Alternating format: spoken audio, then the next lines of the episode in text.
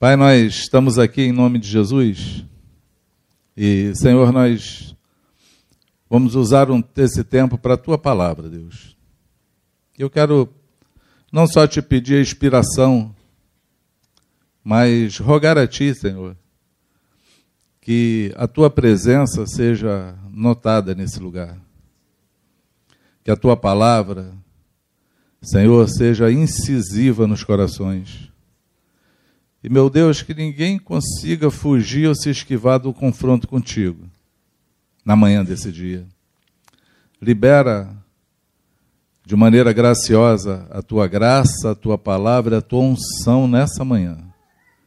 Porque eu sei que tu já começou a falar conosco aqui desde a hora da música. Continuou falando através do testemunho da Valéria, Senhor. E agora tu vai Senhor, encerrar esse tempo falando aos nossos corações através da tua palavra.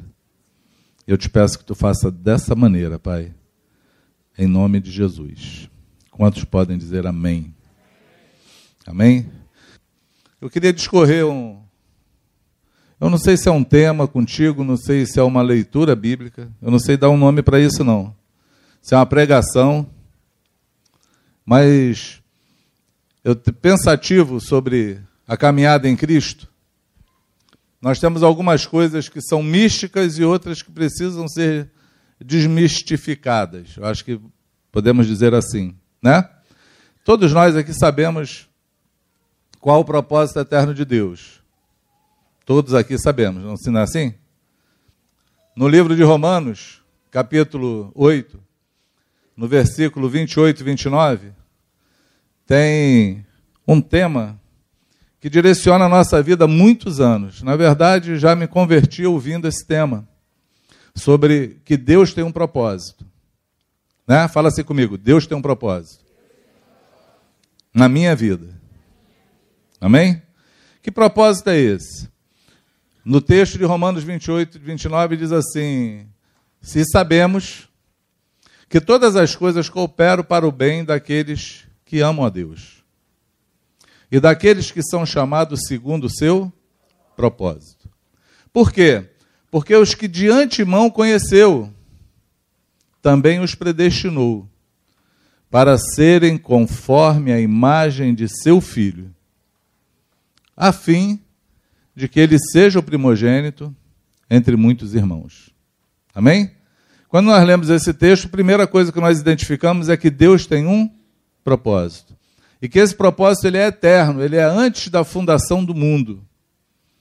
Por que, que ele é antes da fundação do mundo? Porque quando Deus fez o mundo e criou o homem, ele já queria ter uma família. Porque ele fez Adão e Eva, abençoou e disse: multiplicai-vos, sejam fecundos, enchei a terra. Só que esse casal que ele fez era a sua imagem, a sua semelhança. Deus queria ter uma família numerosa de muitos filhos, com a, a sua imagem, a sua semelhança, porque assim era Adão e Eva. Porém, o pecado maculou o plano de Deus, o pecado interferiu nesse plano de Deus de maneira muito violenta violentamente.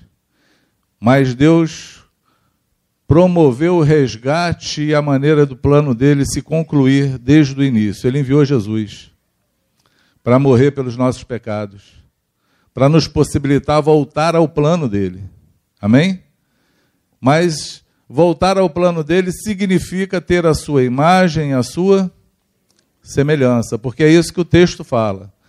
Aqueles que de antemão conheceu, também os predestinou, lhe deu, um, lhe deu um destino em Jesus a serem conforme a sua imagem, o seu caráter, para que ele seja o primeiro filho de muitos irmãos. Por isso que a Bíblia diz que nós somos irmãos de Cristo, irmãos por adoção, Deus tem o seu primogênito, que é o seu primeiro filho, que é Jesus. Nós somos os adotados, mas esses adotados têm que ser parecidos com o seu primogênito. Amém? Nós temos que ter essa imagem e semelhança. Isso é coisa, eu estou falando exatamente como o texto está escrito, porque isso é coisa que concluo eu que nós sabemos. Né? Porque Paulo, quando escreve, ele está escrevendo e falando assim, escrevendo a um povo ou a um grupo que ele tem certeza que eles já sabem. Então ele já fala assim: olha, nós sabemos que todas as coisas contribuem para o bem daqueles que amam a Deus. Isso também é uma outra coisa, né? A gente sempre acha que tudo contribui para o nosso bem. Mas não é tudo que contribui para o nosso bem. Tudo contribui para o bem daqueles que amam a Deus. Então, para que esteja contribuindo para o teu bem, você tem que amar a Deus. E você também tem que ter sido chamado por Ele no seu propósito. Amém? Tem alguém aqui que ama Deus? Tem alguém aqui que foi chamado por ele para cumprir o propósito? Então nós sabemos do que, que nós estamos falando. Essas coisas, uma vez reveladas a nós, elas vão quebrando alguns paradigmas, elas vão mudando algumas coisas em nós. Por exemplo, é comum no nosso dia de hoje, aonde nós temos mais coaches do que pastores, aonde tem coach para tudo na vida. Tem coach para fritar batata, tem coach para criar filho, tem coach para fazer pão. Né, Bo? Eu olhei para você, lembrei do pão, é que é assim, saiu, não teve jeito. A gente tem coach para todas as coisas, né? Coach financeiro, coach para cuidar da família. Eu, eu conheço alguns coaches da vida para cuidar da família, mas conheço também a família deles. E aí a, a, a, dissonância é muito complicada quando a gente vê, porque o coach não presume que é aquilo que Deus chamou a gente para fazer. E quando nós entendemos que o propósito de Deus é se parecer com seu filho, algumas coisas vão quebrando em nós. Por exemplo, ser iludidos com palavras humanas, ser persuadidos com boas pregações, ser é, levados a qualquer vento de doutrina. Não somos mais meninos. Nós temos exatamente a direção correta para andar, sabemos exatamente por que fomos chamados, entendemos de fato porque Jesus morreu naquela cruz e sabemos que nós temos uma carreira agora com Ele. Amém? Se você não sabe, eu estou hoje aqui nessa manhã lembrando a você coisas que você já ouviu, talvez mais de uma vez, e que precisam ser lembradas sempre, porque elas precisam ser exercitadas na nossa vida. E aí, pensando nesse tema, eu lembrei de um texto que, para mim, é assim, um texto é, que acompanha, sempre acompanha a minha vida, um texto que eu gosto de ler. Existe o alguns têm algumas cartas da Bíblia preferida. Né? Eu gosto muito da carta aos Filipenses, que Paulo escreve. Eu acho ela muito boa, muito esclarecedora, e eu queria discorrer um capítulo contigo hoje aqui. Pode ser assim? Então eu queria que você abrisse em, em Filipenses 3. É o entremeio da carta, mais ou menos, né? Que Filipenses, se eu não me engano, vai de 1 a 4 ou de 1 a 5? É de 1 a 4. Então, 3 está ali no entremeio.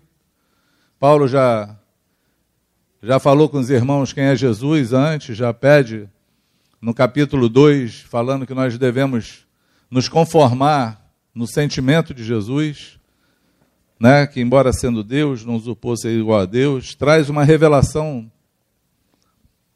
fantástica, uma, uma, uma revelação estrondosa, estremecedora. Na verdade, Paulo diz que Deus rasgou o céu e desceu. Ele fala no capítulo 2 que Jesus, de fato, é o Deus encarnado, vivo, sobre a terra. É o Deus que se fez homem. É o Verbo que se fez carne. Habitou entre nós. Amém? Ele mostra toda a magnitude da grandeza de Jesus. E no capítulo 2, ele, eu acho que, que é a maior exemplificação da obra de Deus no resgate do homem. Se existe uma carta de amor, como a gente gosta de falar de amor, do amor de Deus por nós, eu acho que não tem nada mais forte, mais contundente, mais desafiador do que ler, por exemplo, os Filipenses 2 e ver a, a forma que Deus fez de sair do seu trono, de descer dos céus, de entrar no nosso mundo, através do ventre de uma mulher, para fazer um sacrifício que homem nenhum podia fazer para poder conquistar a mim e a você. É fantástico quando nós lemos e somos revelados disso. Estremece o coração. Mas Paulo começa a falar como viver quando você tem essa revelação. Que eu acho que a nossa maior dificuldade não é saber. A nossa maior dificuldade é o praticar. A maior dificuldade do homem em Deus não é o conhecimento teórico, é o conhecimento prático. É como fazer na prática. E aí, o capítulo 3 de Filipenses, Paulo começa a discorrer uma prática pessoal, e é bom quando você vê alguém falando da prática da sua vida, não simplesmente lecionando como você tem que praticar. Porque lecionar para te ensinar como praticar, qualquer um pode fazer. Ensinar dando exemplo, são poucos que fazem. Mas a igreja que Jesus é, deixou sobre a terra e a obra dele, do Espírito Santo em nossas vidas, é para que nós possamos mostrar ao mundo Cristo em nós, a esperança da glória. Amém? A, a glória de Deus é a presença dele. E esse mundo só vai ver a presença do Senhor se ele ver isso acontecer na tua vida, na minha vida. Isso vai fazer toda a diferença. Porque vai sair do mundo do coach, do mundo onde existem muitos professores, porém poucos pais, poucos exemplos, poucas pessoas que podem de fato impactar o mundo. Eu me animei em falar desse texto de Filipenses 3 hoje, porque é, sábado agora, acho que foi sábado agora, eu, eu fiz menos um ano, né? é, foi sexta. É, eu fiz menos um ano, porque é assim, a gente vai comemorando mais um ano e depois vai contagem regressiva para Armagedon. é menos um.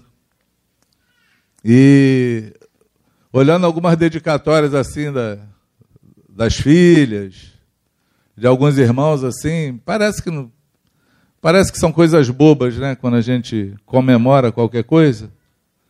Mas tem palavras que são muito sinceras do coração e desafiam você, porque elas nos mostram a importância da nossa vida e nos traz assim um senso de responsabilidade muito maior do que você poderia ter antes. Parece que Deus te lembra, é uma boa lembrança nos nossos aniversários para isso, né? Quando alguém faz aniversário, Deus lembra para você: ó, o tempo está passando. E ele passa velozmente. Ele é implacável. O tempo não dá trégua para ninguém. Uma outra coisa que ele que, que fala para você quando você faz aniversário é que você precisa amadurecer. A outra é que você olha para aquilo que Deus já te deu, aonde você já chegou. Mas os nossos olhos também conseguem se colocar onde nós precisamos estar ainda. Onde devemos chegar? O caminho que ainda, ainda resta para você galgar, chegar até lá. E te mostra também a responsabilidade que você tem daqueles que estão à tua volta, olhando você, para falar para você, para falar de você. É muito desafiador isso. E aí são momentos que são simples, e foi muito simples esse, esse dia lá em casa, porque as pessoas sempre gostam de fazer festa, eu gosto de ficar em casa. Esse dia quase deu ruim, porque teve mais de 50 pessoas na sala, mas foi gostoso. A comunhão é gostosa, calorosa, né? O ar-condicionado não acompanha. A gente começa a suar, mas ninguém quer sair da treta, ninguém quer sair do, do assunto, da comunhão, do ambiente. Fica legal, é gostoso isso, eu gosto disso. Eu gosto, eu sou diferente de alguns, né? É, eu ouvi uma vez o. Acho que foi o Cláudio Duarte falando dos aglutinados, dos dispersivos. Eu sou esse aglutinado, eu gosto de todo mundo misturado um por cima do outro, aonde não cabe mais no recipiente. Não é assim? É, é bom demais. Porque quando a gente está junto, tudo acontece. Vamos lá? Vamos nós. Quanto ao mais, irmãos meus, alegrai-vos do Senhor.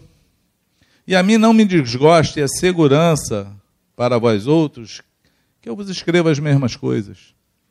Essa parte a gente já cumpriu aqui. Eu estou falando com vocês as mesmas coisas. Falando sobre o propósito eterno de Deus, mas não me desgosta. Por que, que não me desgosta? Porque é segurança para vocês. Amém? É bom a gente ouvir as mesmas coisas, para a gente poder se lembrar. E aí Paulo faz algumas considerações, né? Na verdade, ele dá fala de algumas precauções que devemos ter. Também já passei por ela aqui falando contigo, acautelai-vos dos cães.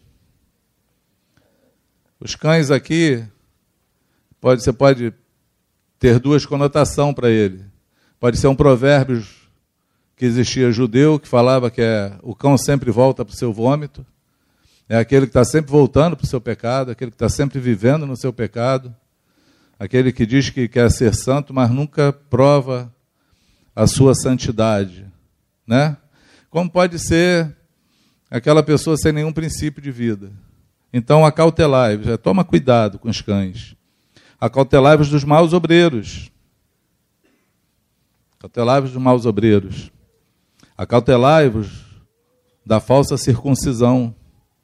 Porque nós é que somos a circuncisão, nós que adoramos a Deus no Espírito e nos gloriamos em Cristo Jesus e não confiamos na carne.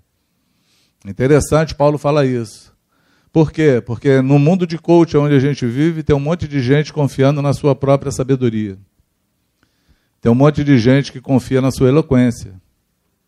Tem um monte de gente que confia na sua desenvoltura para poder tratar, falar e lecionar no meio das pessoas.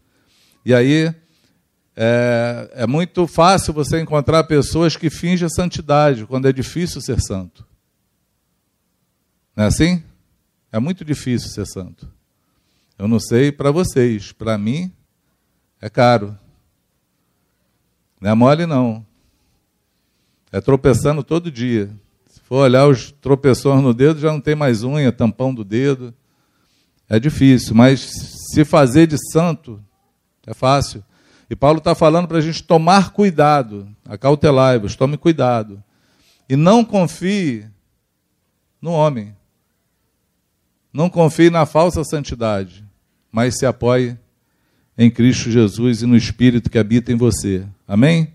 Se você não confiar em você e confiar sempre no Espírito Santo, você vai bem. Porque aquele que confia em si mesmo traz maldição para si. Maldito homem que confia na carne, né? Ou no homem, faz do seu braço direito a sua força. É muito ruim quando a gente vê alguém confiando em si mesmo, ou sendo é, prepotente ou autossuficiente, porque perto está da destruição, perto está da derrota, perto está do erro, está perdido.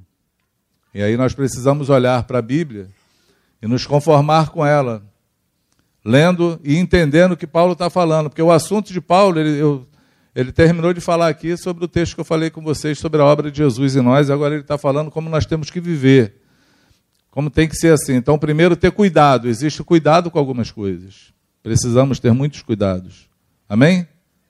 Muitos cuidados em nós.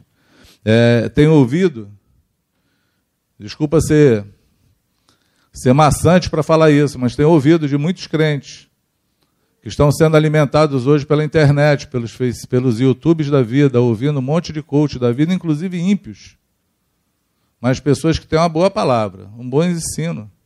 E aí eu queria só deixar registrado aqui, apregoado aqui, que o Salmo primeiro fala que bem-aventurado é o homem que não anda segundo o conselho dos ímpios que não se detém no caminho dos pecadores e que não se assenta nas roda, na roda dos escarnecedores, mas o seu prazer está na lei do Senhor e nela medita de dia e de noite. Amém? O sucesso da vida está aí, porque será como árvore plantada na beira dos ribeiros, onde dará o seu fruto no tempo certo e a sua folha não murchará. Você pode dizer amém? Nós temos que viver uma vida bíblica, porque viver segundo o curso do mundo, no conselho do ímpio, no caminho do pecador e sentando na roda dos escarnecedores, não é uma coisa difícil de fazer, ela é muito fácil. O mais difícil é meditar na lei do Senhor de dia e de noite. Esse é o mais difícil. É buscar a fonte das águas de Deus para a tua vida. E aí você que está me ouvindo hoje aqui, em nome de Jesus, começa a buscar essa fonte que você precisa dela. Amém? E aí Paulo começa a falar então da experiência dele pessoal, ele fala dele como homem. Ele fala: "Bem que eu poderia confiar também na carne". E aí ele começa a dar o currículo de Paulo. Invejável. Se qualquer outro pensa que pode confiar na carne, ainda mais eu, circuncidado ao oitavo dia. Você sabe o que é isso, não? Existia na lei uma determinação que todo filho macho, primogênito, deveria ser circuncidado ao oitavo dia. Era cortado o prepúcio do pênis. Era a marca de santidade do judeu, onde Paulo contende o tempo todo com os homens querendo, querendo circuncidar aqueles que criam pela fé. E Paulo dizia que a circuncisão ela está no coração e não na carne. Mas era uma marca de santidade. E Paulo está falando da dele, que ele tinha. Ele era santo. Talvez você que está me ouvindo aqui, é, como se diz aí, crente de berço. Já nasci no lar cristão. Né? Então, é, Paulo estava dando esse testemunho dele. Ele está dizendo: circuncidado, circuncidado ao oitavo dia da linhagem de Israel, da tribo de Benjamim, hebreus de hebreus, quanto à lei fariseu. Quanto ao zelo, perseguidor da igreja. Quanto à justiça que há na lei, irrepreensível. É um bom currículo ou ruim? Bom ou ruim esse currículo? Excelente currículo. Lembra que eu falei da santidade exterior? Que ela é fácil de mostrar? Fácil de falar. Paulo está dando aqui os, os critérios dele. Talvez ao que você chegue e fala, eu tenho, fiz o seminário não sei o que, sou mestre não sei o que lá, estudei não sei aonde, sou crente desde não sei quando, tenho um calo no joelho de orar, a gente dá o nosso currículo, não dá? Sou líder de não sei o que lá, já, é, nós somos bons para isso. Para falar da gente, a gente é bom. Para dizer quais são as nossas credenciais. E Paulo está falando da dele. E ele foi tão zeloso a Deus que ele perseguiu a igreja, porque ele cria que falar que Jesus era o Senhor era uma heresia. Então ele perseguia a igreja ao ponto de matar os crentes. Aí ele fala: Mas o que para mim era lucro, isso considerei perda por causa de Cristo. Aqui tem alguns verbos que a gente vai pensar neles. Por exemplo, Paulo diz que tudo aquele que ele considerava lucro, que trazia orgulho para ele, que fazia ele se sentir santo ou destacado no meio dos homens, ele considerou por perda. Por causa de Cristo. Sim, deveras considero tudo como perda, por causa da sublimidade do conhecimento de Cristo Jesus, meu Senhor, por amor do qual perdi todas as coisas e as considero como refúgio para ganhar a Cristo.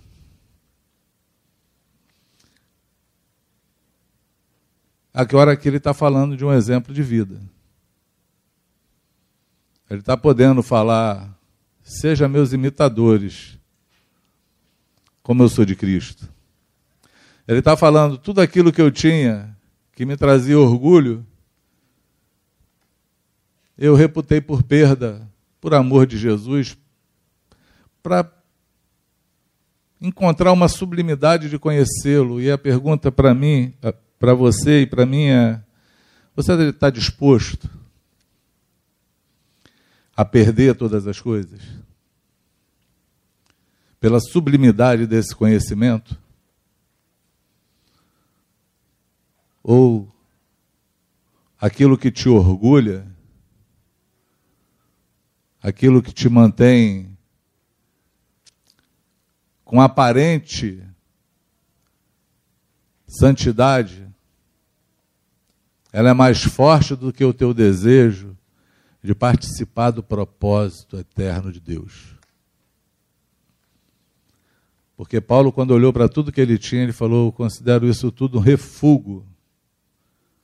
Tem, tem outras traduções que fala esterco, fala imundícia. Aí você dá o, o adjetivo que você quiser. Amém? Porque ele está considerando tudo como perda porque ele quer ganhar. Ele quer ganhar o quê? A Cristo. Você já parou para pensar nisso? Eu acho que teve um homem aqui um dia, foi Christian Roman. Ele veio aqui. Teve uma reunião aqui com, com esse irmão, ele é um chileno. Eu achei legal, porque ele falou assim: quem está com Jesus aqui? Só tinha nesse dia, eu acho que pastores, líderes. O auditório estava cheio aqui. E aí ele, já velhinho aqui, simples, lembra disso?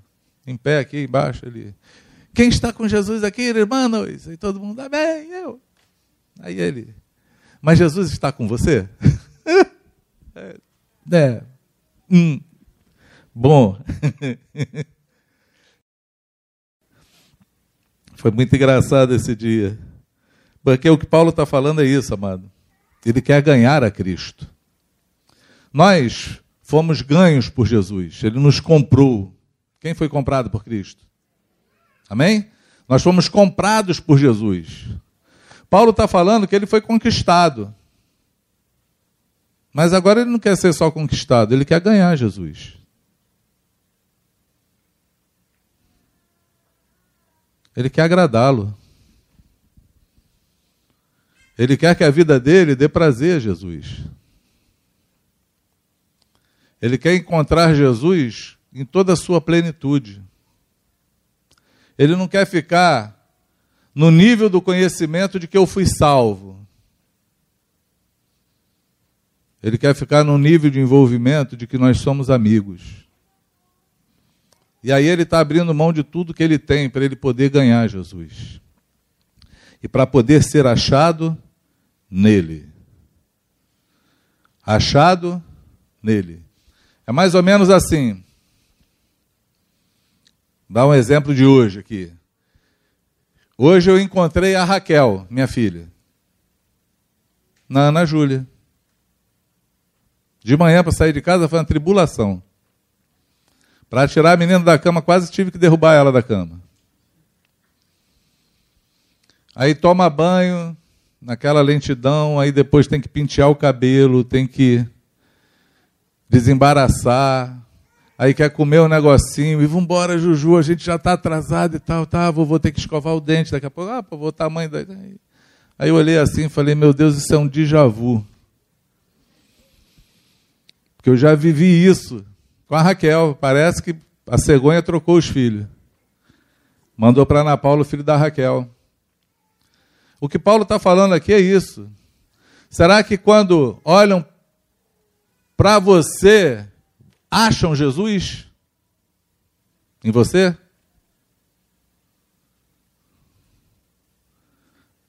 Ou será que quando alguém olha para Jesus, acha você?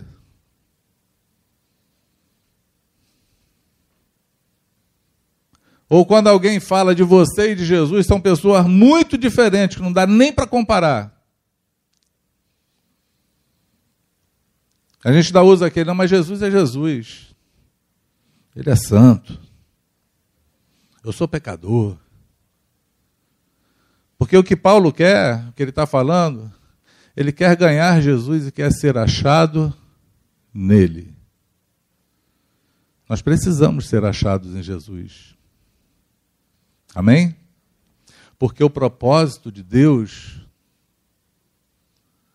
é ter uma grande família de muitos filhos com a imagem de Cristo, conformados com Jesus. Não é uma família de qualquer maneira. Não é uma família de qualquer jeito. Não é uma família como a nossa. É a família dele. Essa família é santa. Você pode dizer amém? Ser achado nele, não tendo justiça própria que procede da lei, mas a que é mediante a fé em Cristo. A justiça que procede de Deus baseada na fé. Para o conhecer. A gente até canta, né? Quero te conhecer. Quero te conhecer. É David Killa, né? Eu não vou cantar, não, tá, Valéria? Fica tranquila. Quero te conhecer mais e mais. A gente até canta. Mas será que a gente quer? Essa palavra conhecimento que está aqui é uma palavra de intimidade. É a mesma palavra que o judeu usava para relação sexual. É uma intimidade íntima, profunda. E aí, Paulo vai aprofundando, porque ele vai dizendo como é que é essa intimidade, ok? Para o conhecer. E o poder da sua ressurreição. E a comunhão dos seus sofrimentos. Conformando-me com ele na sua morte. Gente, é muito verbo. E a gente passa lendo assim, mas são coisas muito profundas. É conhecer Jesus, ter intimidade com Ele, conhecer o poder da ressurreição. Você sabe que poder é esse?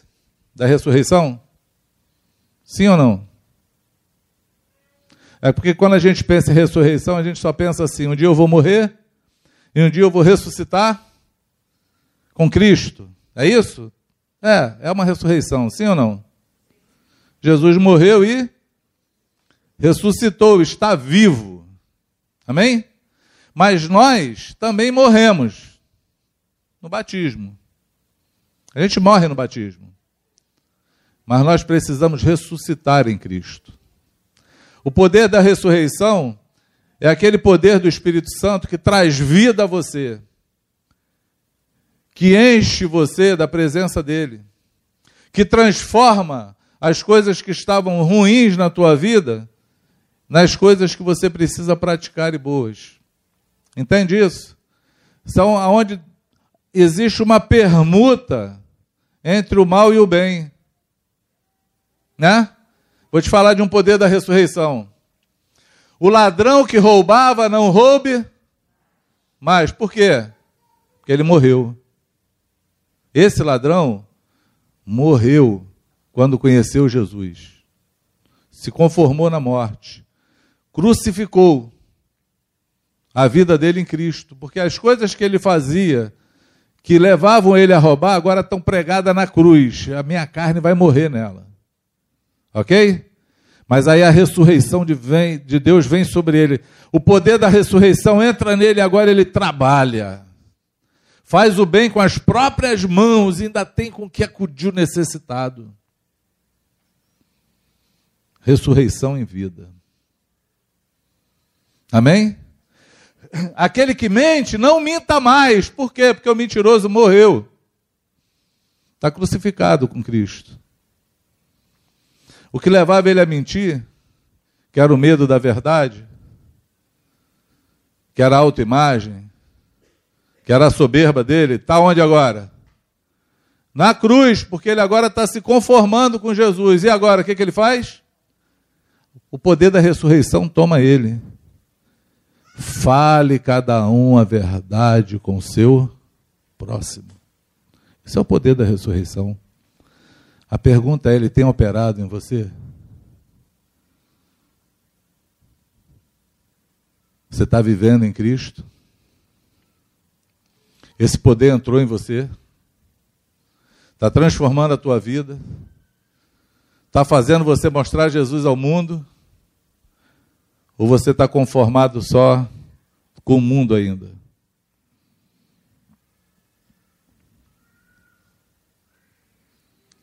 É por isso que Paulo fala, e a comunhão dos seus sofrimentos, conformando-me com ele na sua morte.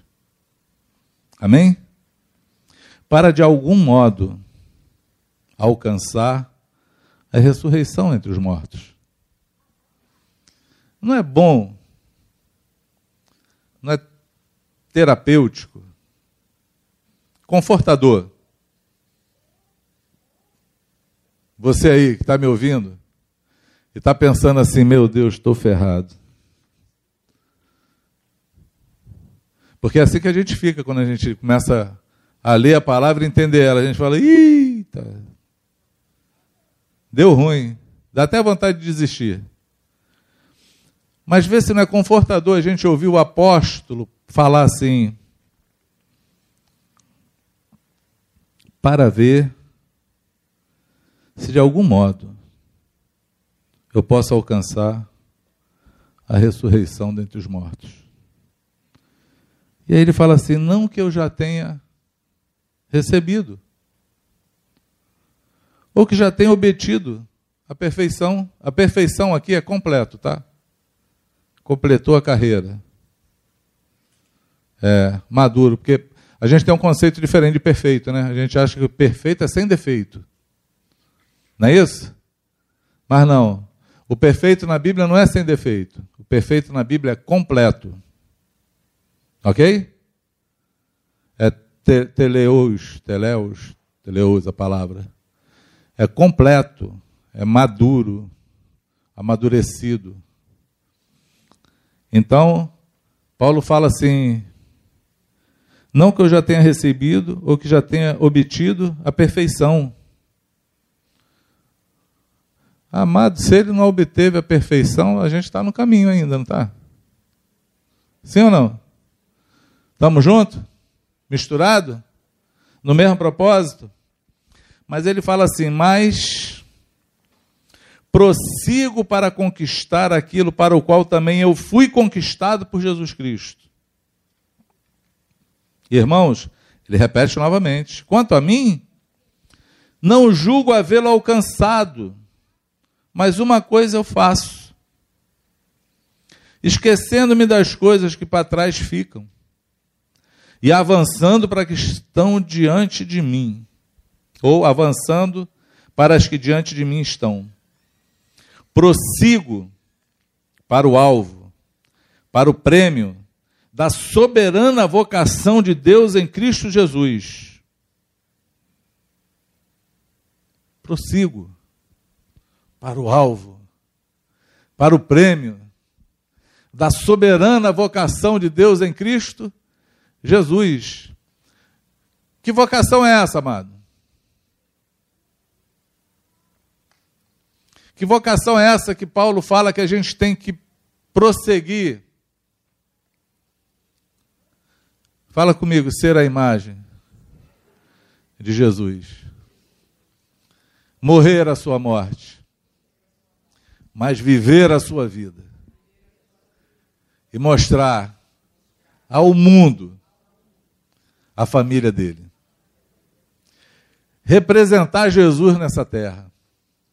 Cristo em nós, esperança da glória.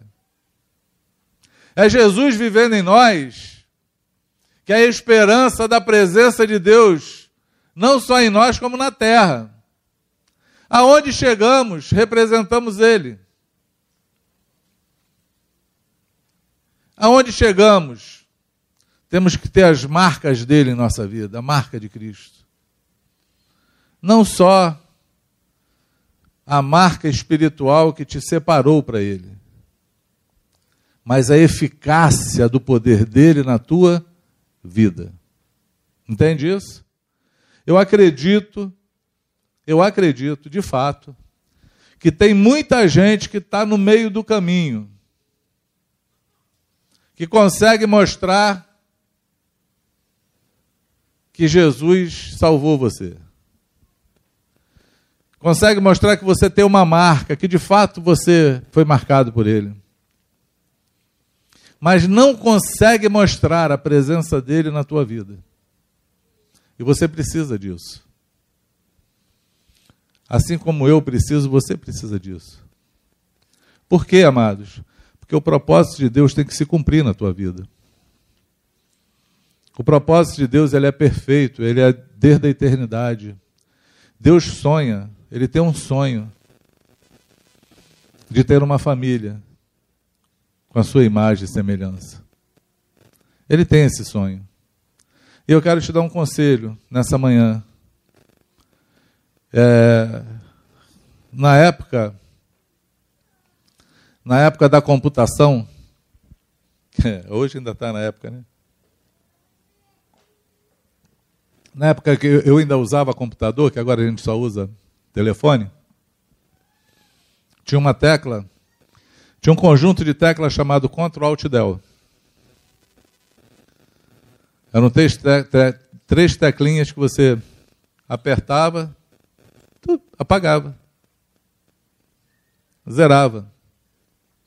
Eu acredito que no tempo que a gente vive e anda, a quantidade de, de informação, de tráfego de informação na nossa mente, a, a velocidade do mundo, acaba roubando de nós os princípios, os pilares que Deus fundamentou na nossa vida. Entende isso? Porque o Senhor ele colocou pilares dos seus fundamentos em nós. Falo, claro, aqueles que já ouviram o que eu estou falando, que já sabem do que eu estou dizendo. Aqueles que estão ouvindo pela primeira vez, eu queria que você soubesse que Deus está hoje colocando esse pilar em você. Ele está colocando um marco, ele está desmistificando algo para você. Qual é o desejo dele na tua vida? Que vai muito além de um ministério que você pensa, de um chamado para fazer alguma coisa, de um despontar em qualquer coisa, de estar atrás de um púlpito pregando ou de estar no meio de um palco cantando ou está influenciando muitas pessoas, talvez pela internet, tem aí uns, uns 50 mil seguidores, está muito além disso. Por quê? Porque esse desejo de Deus, esse sonho dele, não se restringe a essa terra. Não fala de você, fala dele. Não fala da onde você pode chegar no mundo, fala da onde você pode chegar nele. Não fala da onde o teu orgulho ou a tua vaidade pode te levar, fala aonde a tua humildade pode te carregar. Entende isso? É aonde o, o homem de Deus ele é conhecido não por aquilo que ele faz, mas por aquilo que ele pode abrir mão de fazer. Por aquilo que ele pode renunciar para ser achado em Cristo por aquilo que ele pode se despojar para que Cristo cresça. Por homens que possam falar como João Batista falou, que eu diminua, mas que ele cresça. Como a gente canta, que ele cresça e eu desapareça. Porque a vontade do Senhor é essa. É de homens que andem nessa terra como Jesus andou, sem buscar uma glória humana sem se importar com a opinião dos homens, centrado, focado na vontade do Pai na vida dele. Entende isso? Nenhum apelo tirou ele, nenhum apelo tirou ele da vontade do Pai, nem o desce daí da cruz e salva-te a ti mesmo. Nem o da rebelião de Pedro, de querer fugir para não ser preso Nada demoveu Jesus de fazer a vontade do Pai. São esses tais que o Senhor tem buscado sobre a terra. Eu estou aqui numa missão hoje de despertar você. Despertar você para coisas que você já conhece e notificar você que nunca ouviu para saber qual é a vontade de Deus na tua vida. Tudo que Deus quer é que você se pareça com Jesus. Amém? Daí você hoje pode dar esse Ctrl Alt Del sim. Você pode fazer como Paulo falou. Me esquecendo das coisas que para trás ficaram. Quando Paulo fala isso, ele não está falando assim, ó, os pecados que eu cometi eu estou deixando para lá e eu vou prosseguindo. Não. Ele está falando assim, Os irmãos que me extraíram ficaram para trás. Os homens que me açoitaram fica para trás. As posições que eu tinha no meio do judaísmo, os status que eu tinha, fico para trás. Os meus direitos e os meus interesses ficam para trás. Eu me esqueço das coisas que para trás ficam e eu prossigo para aquelas que estão diante de mim, para o alvo da suprema vocação, da soberana vocação, da sublime vocação de Deus em Cristo Jesus. O propósito dele para a minha vida. Quero me parecer com ele. Amém? Esse tem que ser o desejo do teu coração. Talvez uma oração quase não ouvida no céu. Senhor, eu quero me parecer com Jesus.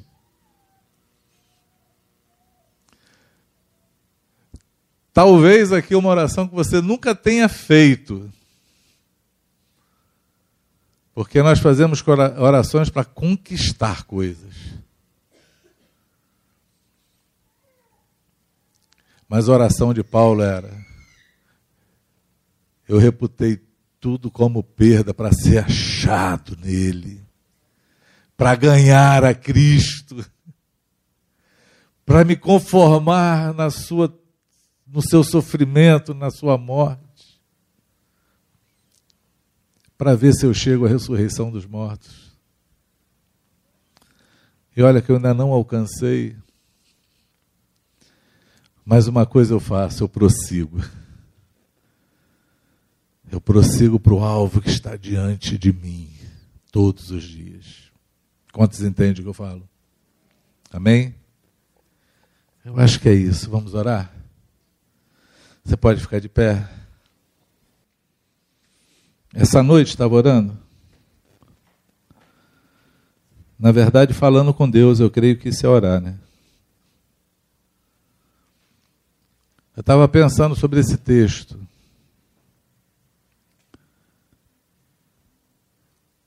Eu fiz uma oração ao Pai. Ou eu pedi isso para ele, conversando com ele.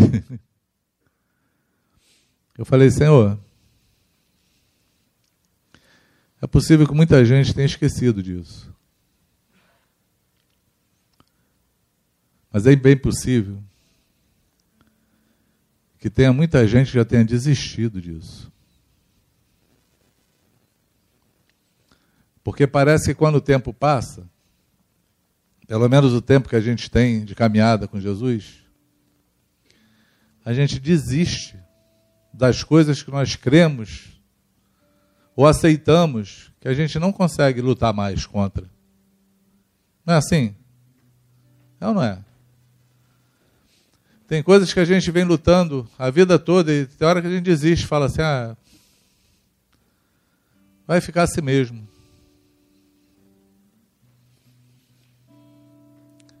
E aí, eu, Deus me traz hoje aqui para falar para você assim: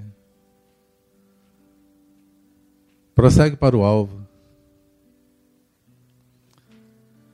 Esquece das coisas que para trás ficaram, mas prossegue para o alvo, continua na tua peregrinação. Continua focado. Continua crendo. Continua querendo se parecer com Ele, continua procurando Ele, porque você vai ser encontrado nele. Você precisa ser encontrado nele.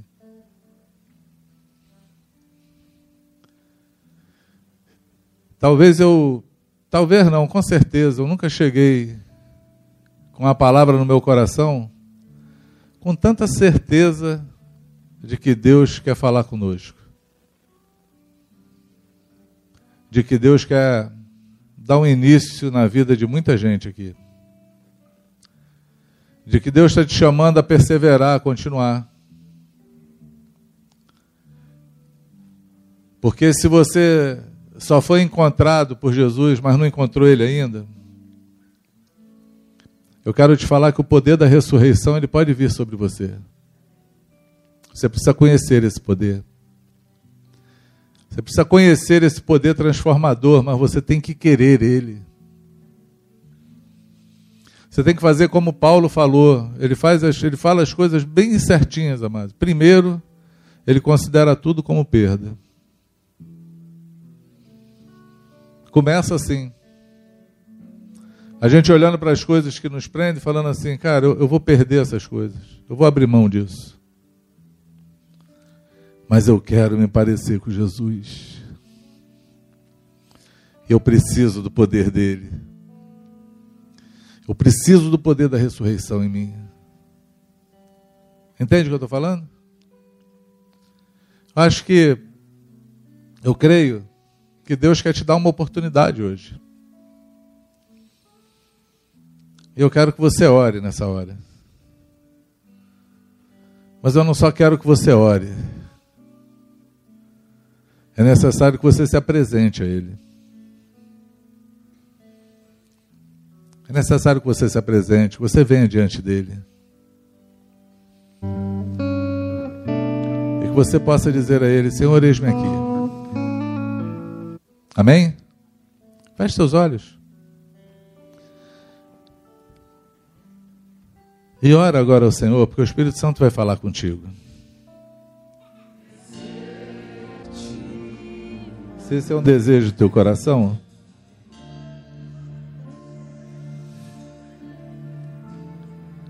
você pode hoje dar um passo para Ele.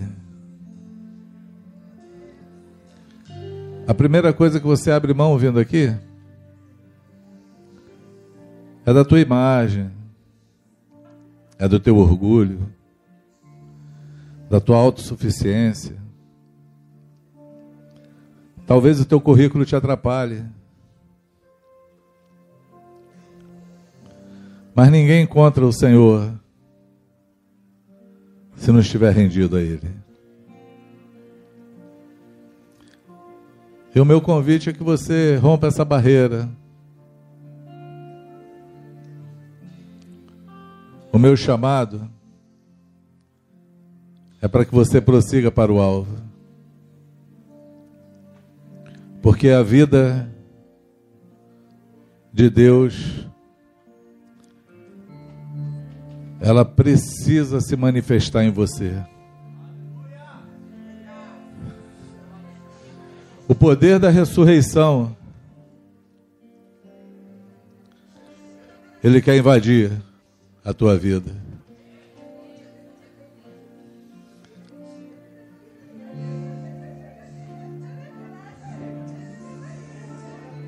Eu quero que nada te impeça. Quero que nada te prenda. Eu quero que você se apresente ao Senhor.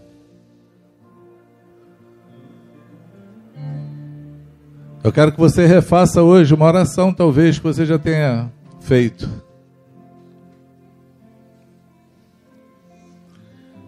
Eu quero te dar a oportunidade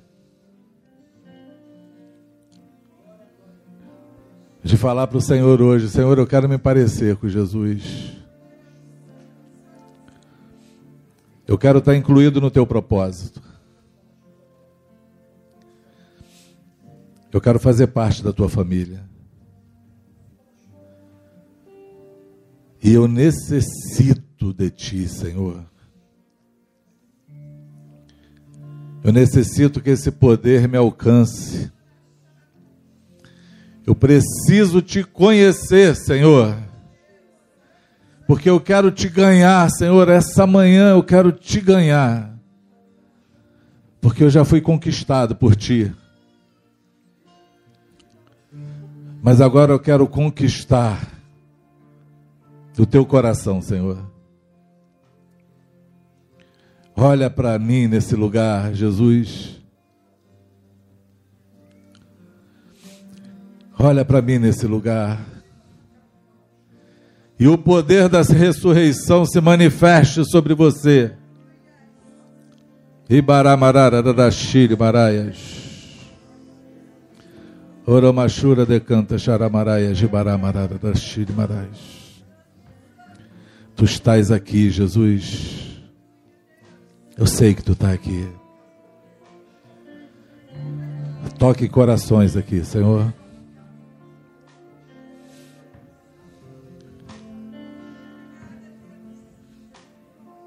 Eu queria te falar que o conhecimento de Deus que você tem na sua mente não foi homem que te ensinou. Foi o Espírito Santo que te revelou. Você é revelado por ele. E o que te prende hoje onde você está é apenas o teu coração incrédulo. Porque você desistiu de prosseguir para diante do alvo que ele colocou na tua vida. Você que está hoje aqui que desistiu.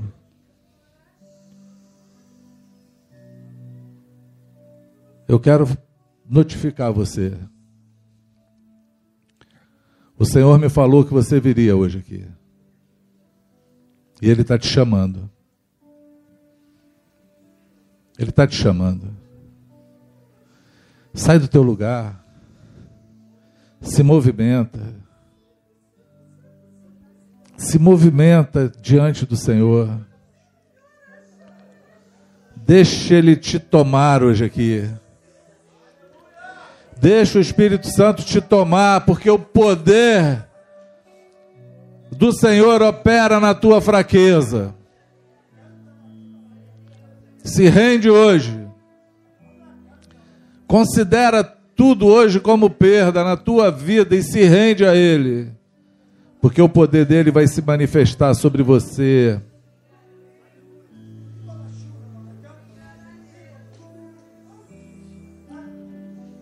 O mesmo poder que tirou Jesus daquele túmulo e o trouxe à vida novamente, o fez subir aos céus. Esse mesmo poder vai te tomar hoje. Esse mesmo poder vai te tomar hoje. Eis-nos aqui, Senhor. Eis-nos aqui, Senhor. Oh, Jesus.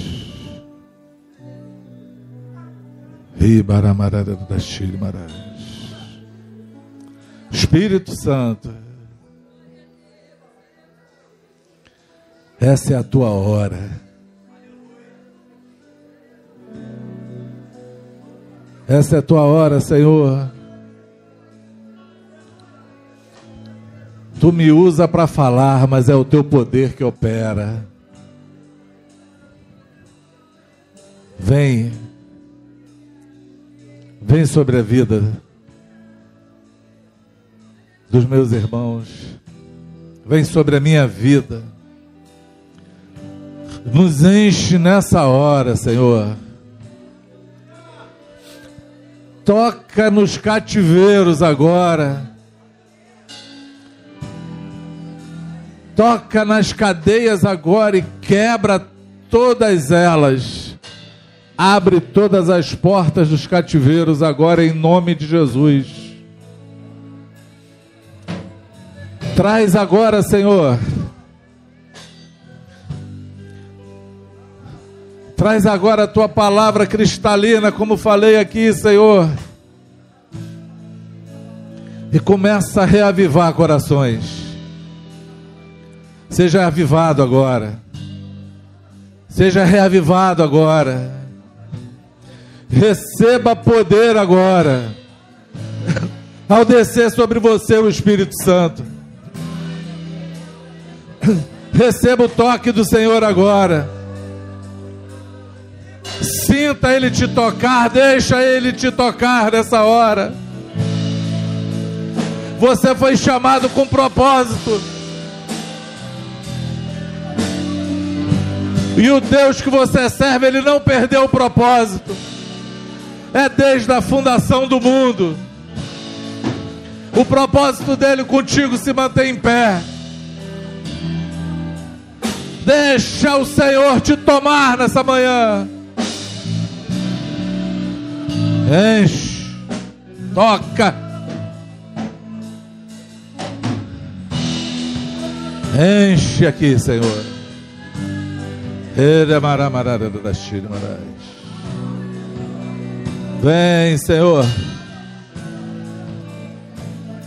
Vem, Senhor. A obra é tua. Os filhos são teus. Somos teu povo. Somos teus filhos. Completa a obra que tu começou em nós.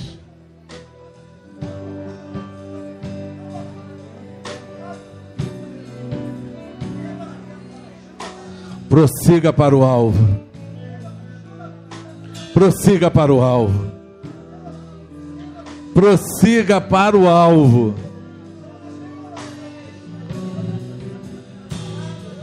Prossiga para o alvo. Filho de Deus. Você tem um pai O Espírito dele habita em você.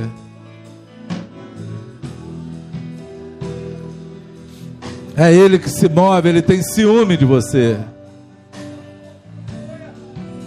Seja hoje restaurado. Levanta-te hoje.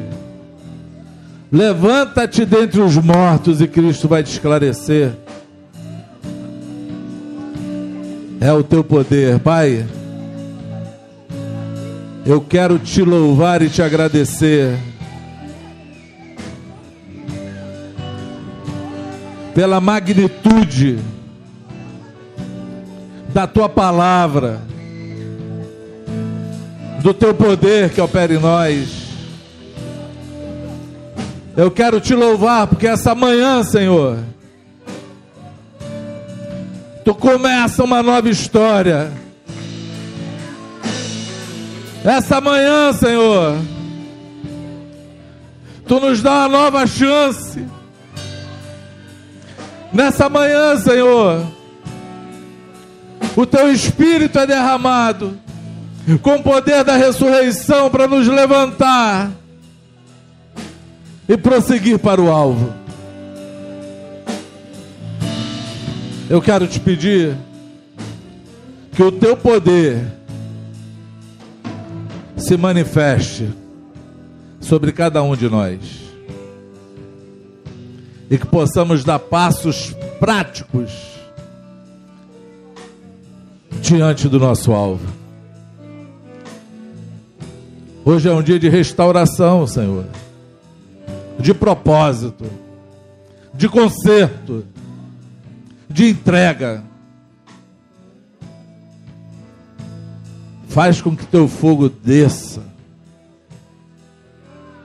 E enche, Senhor, com a tua glória. Enche esses templos aqui, Senhor, com a glória da tua presença, em nome de Jesus. Em nome de Jesus. Em nome de Jesus. Em nome do Senhor Jesus. Eu te